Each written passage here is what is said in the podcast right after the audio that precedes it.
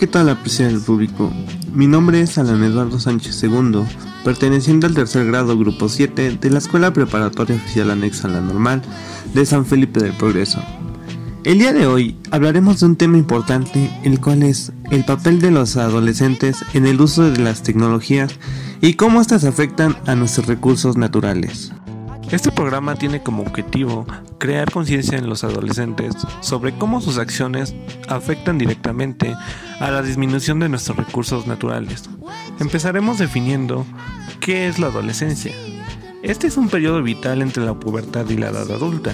Su rango de duración varía según las diferentes fuentes y opiniones médicas, científicas y psicológicas.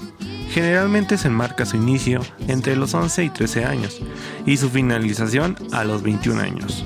En nuestra juventud ha crecido con una mentalidad de consumismo.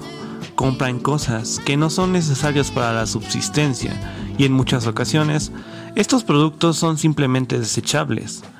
Esto ocasiona un dañino desequilibrio ecológico en su totalidad, ya que actualmente existen muchos problemas relacionados con el excesivo consumo de recursos naturales que se hace a nivel mundial, así como el que los procesos de producción en su gran mayoría generan contaminación.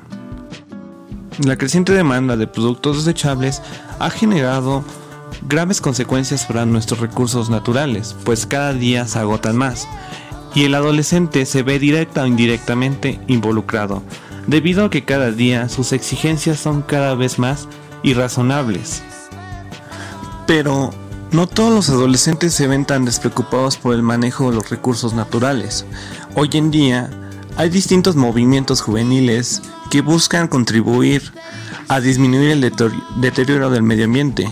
Entre ellos podemos mencionar a Greenpeace, una de las principales organizaciones no gubernamentales ambientalistas que realiza campañas en todo el mundo por temas como la agricultura ecológica, los bosques, el cambio climático, contra el consumismo, por la democracia y el contrapoder, el desarme y la paz y el cuidado de los océanos. Y no solamente encontramos ONGs preocupadas, sino también adolescentes como Greta Thunberg, estudiante sueca, quien puso rostro en las huelgas estudiantiles de 2018, llevando a la agenda pública los efectos del calentamiento global. Pero no ha sido la única. En los últimos meses, el movimiento hashtag Fridays for Future ha movilizado a jóvenes de más de 90 países en la lucha por el cambio climático para exigir a los líderes medidas efectivas. Acciones como estas nos hacen ver que el adolescente no está realmente dormido, sino que realmente se preocupa por cómo los recursos son manejados por los adultos. Pero aquí es donde vuelve a surgir una pregunta. ¿Podemos hacer más que eso? Y la respuesta es sí, podemos hacer más. Hay distintas alternativas, empezando primero desde nosotros, nosotros podemos empezar a implementar nuevas medidas como el reciclaje, la reutilización y cosas que nos permitan tener un mejor control en, nuestro, en el gasto de los recursos que hacemos actualmente. La juventud tiene el poder de convencer a las personas adultas que desconocen acerca de las tecnologías ambientales que pueden ser implementadas para contribuir con la preservación y cuidados del medio ambiente. Pues se han creado, inventado o adaptado tecnologías que son pocos comunes para otras personas, pero que atraen múltiples beneficios al medio ambiente y de igual manera suplen nuestras necesidades básicas para vivir.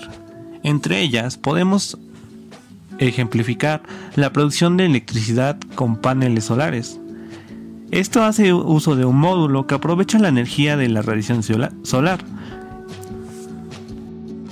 Pero no necesariamente tenemos que hacer uso de novedosas tecnologías para contribuir a salvar nuestro planeta. Nosotros podemos ayudar desde casa. ¿Cómo? Separando nuestra basura, buscando cosas que podamos volver a utilizar y disminuyendo nuestro consumo de plástico.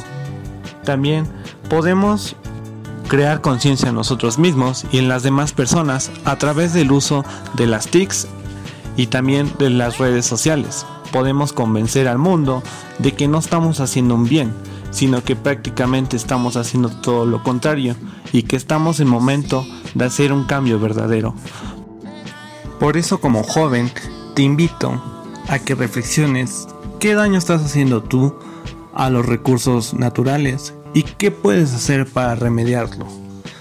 Porque como vemos, las posibilidades de hacer un cambio son infinitas. Muchas gracias y nos veremos en nuestra siguiente transmisión. Les deseo una linda mañana, tarde o noche.